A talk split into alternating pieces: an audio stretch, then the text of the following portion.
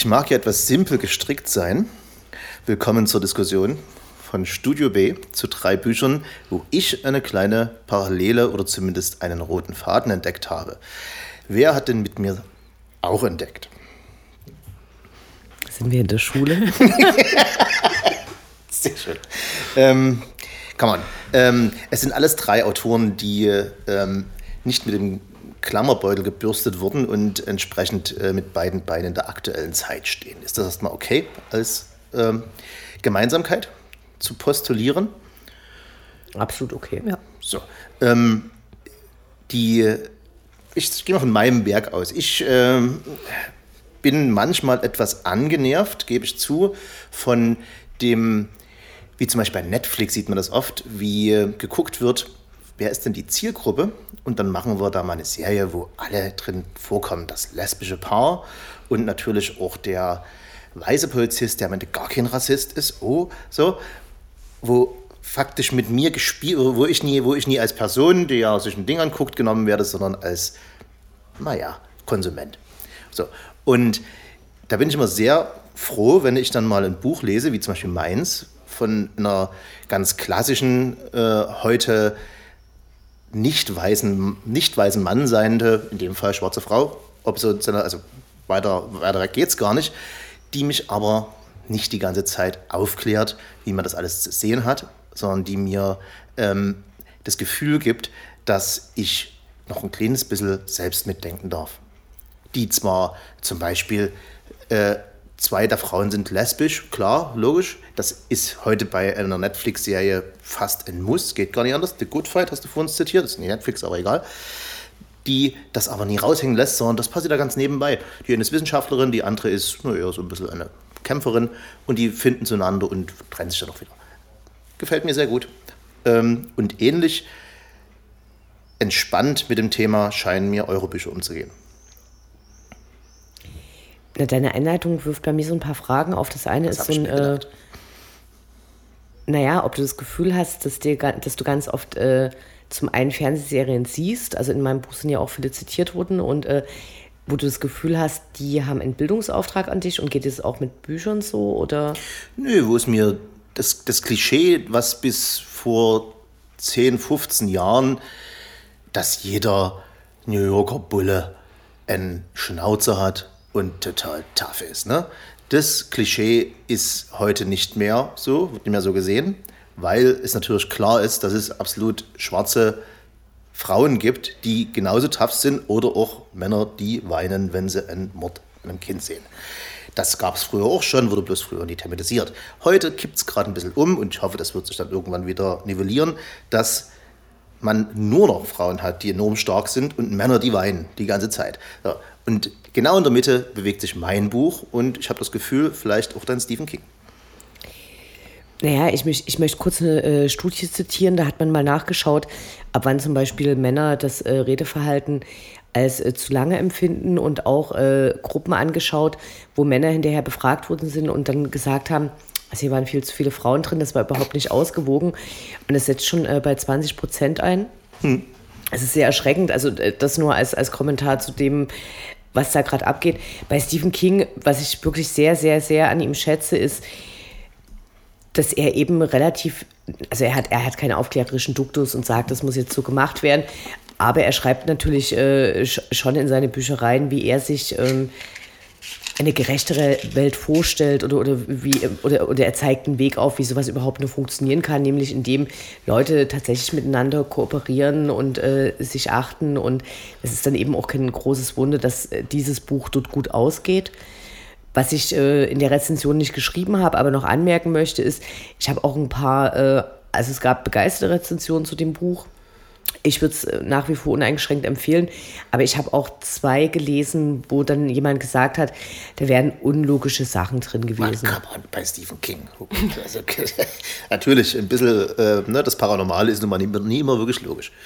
Naja, ich, aber, aber so als, als Disclosure muss man wahrscheinlich sagen, dass ich äh, sein, sein Werk über den äh, Mord an Kennedy und, und das Drumherum vom, vom Schreiben tatsächlich eher als präzise empfunden habe, aber die Outsider ist eine ganz fantastische Lektüre. Du meinst, der, äh, das äh, Buch von Kennedy war strikt logisch, bis auf da, wo der in, Nein, dem, aber es erschien- nee, es- Bürg, es- äh, in dem es Bürgerjoint da durch, es- durch die es Tür geht und äh, 40 Jahre später, äh, früher in der Zeit ankommt. Nee, es, es geht nicht um eine Logik, ob etwas wissenschaftlich möglich ist oder nicht, sondern so ein Schreiben war da noch etwas präziser. Okay. Was mir äh, scheint, ist, dass wir diesmal tatsächlich drei Glücksgriffe hatten mit unseren Büchern und ich äh, nach euren Rezessionen tatsächlich inspiriert bin, beide Bücher zu lesen. Also äh, Siri Hustvedt hatte ich eh schon auf, dem, auf der Liste stehen. Du hattest mir letztens begeistert äh, vom Blue davon erzählt, wo ich dann dachte, okay, das ist dann auch das Nächste, was ich lese.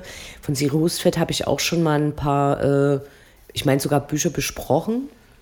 Und was ich an deinem Buch interessant finde, ist, dass äh, der deutsche Titel zwar wortwörtlich übersetzt worden ist aus dem Englischen, aber trotzdem so ein bisschen was anderes bedeutet. Da, darüber hatten wir uns ja im Vorhinein schon mal unterhalten und ich habe das tatsächlich nochmal im Google Translator übersetzt. Der ja immer recht hat. Der total ähm, hundertprozentig verlässlich ist.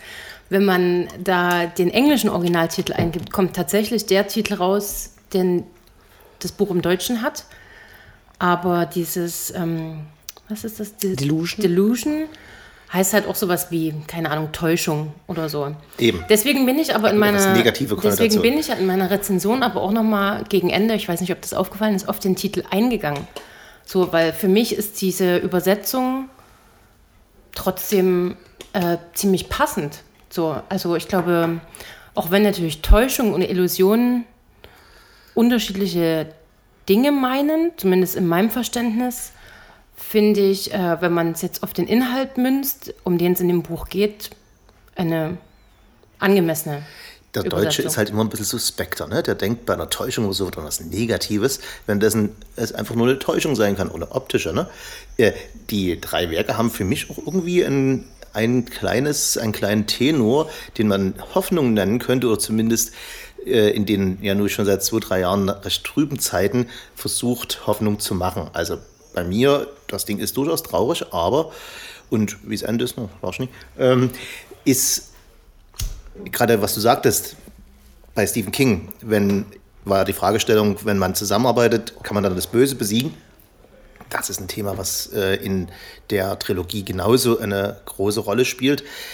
Sogar sehr extrem. Dort müssen nämlich fast alle, ob sie wollen oder nicht, miteinander ums Überleben kämpfen.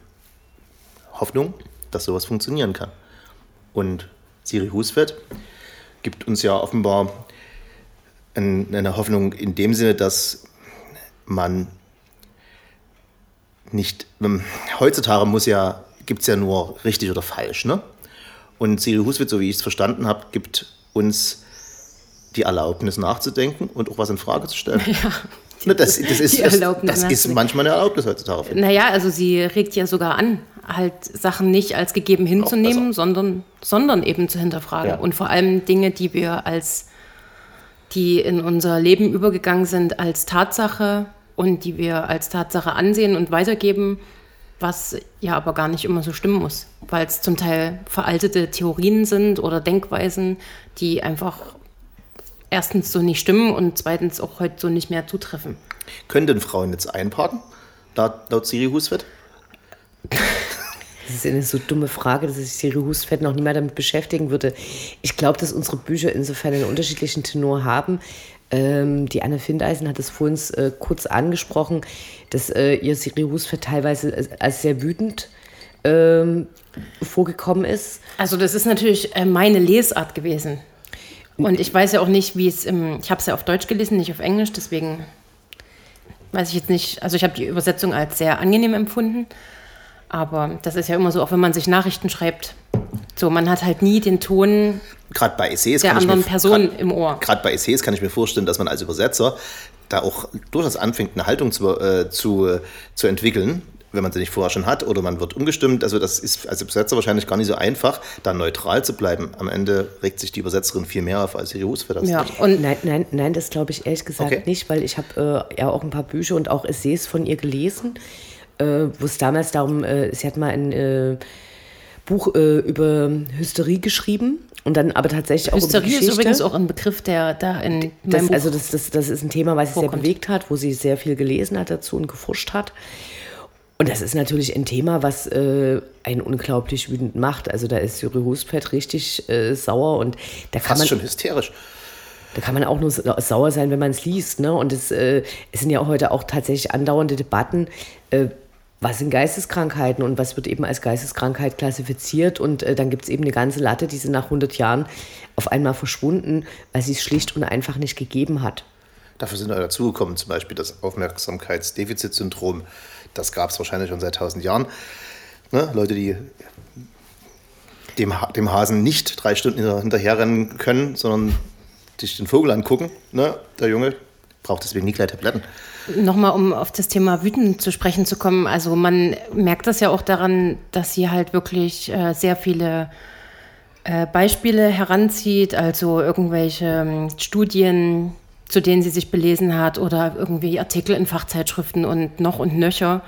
So und die halt einbindet und ihre Meinung dazu sagt. Und da äh, denke ich, habe ich mir nicht eingebildet, dass sie da schon Und ist sie, ist sie so, so neutral, wie du es gerade beschreibst und auch in der Rezension? Oder hat sie ein, eine klare Haltung zu bestimmten Dingen, wo sie sagt, das Nein. muss mal aufhören jetzt, bitteschön? Nein, sie lässt eigentlich immer das sehr offen. So, also sie gibt halt zu bedenken, aber sie gibt nicht vor, was wir darüber zu denken haben. Hm, okay. Ist sehr schön. mein Eindruck.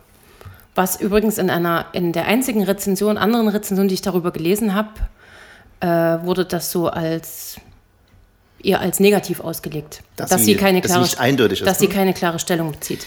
Aber es ist ja das, äh, äh, der Titel ihres Buches, ne? Und, und wenn sie dafür plädiert, äh, zu sagen, so eindeutig wie äh, Leute das in Sprichworten eingedampft haben, ist die Welt nicht, dann ist sie nicht so eindeutig. Das ist der Unterschied zwischen einer Polemik und einem Essay, ne? Ist es übrigens ein, weil du sagst, ein Essay, ist eine Essay-Sammlung oder ist es wirklich ein Essay, der 300 Seiten lang ist? Nein, ich denke, dass das eine Sammlung ist. Es ist ja in verschiedene Kapitel untergliedert. Okay. Deswegen glaube ich auch, was ich vorhin gesagt hatte, dass das manchmal äh, ich mir gebündelter gewünscht hätte, dass so Themen quasi aufkommen, dann kommt wieder was anderes, dann kommt wieder ein ähnliches Thema auf. Das hätte man meiner Meinung nach mehr irgendwie zu einem zusammenfassen können. Aber das liegt halt, glaube ich, daran, dass das einfach verschiedene Essays sind, die dann zu Über- einem zusammengefasst wurden. Über eine Zeit äh, entstanden sind, okay? Ja. Ich habe vorhin kurz nachgeschaut und zwar, äh, es ist tatsächlich äh, ein, ein Teil aus, einem, äh, aus einer noch größeren Essaysammlung, die eben im Englischen erschienen ist. Und man kann dann zum Beispiel auch äh, von Siri Hustvedt, da gab es ein sehr interessantes Interview mit diesem, wir, hat, wir hatten uns ja letztens unterhalten, wie heißt äh, diese Sendung auf Dreisat, wo sich der Skobel, Skobel, das heißt es. Skobel, der hatte ein äh, langes Interview mit ihr geführt, ich würde sagen bestimmt vor vier, fünf Jahren. Das ist auf jeden Fall sehr sehenswert. Die Frau ist klug. Sehr. Das ist immer wichtig. Klare Empfehlung? Von meiner Seite, absolut. Also ich werde auf jeden Fall eure Bücher beide noch lesen. Das können wir dir zurückgeben. Du hast hervorragend Ja. wenig gespoilert. Du sagst zwar, du äh, hättest schon sehr viel verraten. Ich muss sagen, äh, du hast das Setting gut erklärt und der Rest scheint mir. Gerade diese popkulturellen Referenzen, das mag ich ja, das erinnert mich ein bisschen an, ähm, äh, nicht Python, äh, Pünchen. Ungefähr in der Richtung. Ja, mich hat es am Anfang ein bisschen gestört. Also weil äh, dann, dann sagt er ganz oft irgendwie, also Aga- Agatha Christie wird bestimmt viermal im Buch erwähnt und äh, dann eben auch dieser Harlan Coben. Hm, sagt mir gar nichts. Ich habe dann nachgeschaut und äh, das klingt, als ob der äh, zwei Reihen von Büchern geschrieben hat, die man tatsächlich auch äh, gut lesen kann, wenn man auf äh, Fuller steht. Und äh, diese Robert Ludlum, das ist der, der äh, die Bohnenidentität geschrieben Ah, hat, was okay. dann eben, so wo du diesen, der, der Einzelne kämpft gegen das übermächtig Erscheinende, was dann eben so zu Verschwörungstheorien einlädt. So, und äh, natürlich weiß ich nicht, ob äh, Stephen King sich da explizit vor Veronika Mars verbeugt, aber ich bin sehr sicher, also na, na, Deine erklärte Lieblingsserie oder eine von eine, eine fünf? meiner absoluten Lieblingsserien, wo das aber tatsächlich damals eine sehr überraschende Geschichte war, die so noch nicht erzählt worden war, dass eben tatsächlich ein Typ, der Bürgermeisterkandidat ist und ganz viele kleine Little League-Mannschaften da äh, trainiert hat, dass er eben dann tatsächlich äh, der Täter war, der in dem Fall einen Bus mit Studenten in die Luft äh, gebombt hat und auf der anderen Seite erwähnt Stephen King eben tatsächlich auch The Good Fight und äh, dann kommt eben dieses Black Lives Matters und äh, man merkt die ganze Zeit so, der will auch zeigen, dass es in einer bestimmten Zeit angesiedelt ist und äh, ich finde es sehr interessant, weil Leute dann vielleicht auch mal anfangen, irgendwas nachzuschlagen.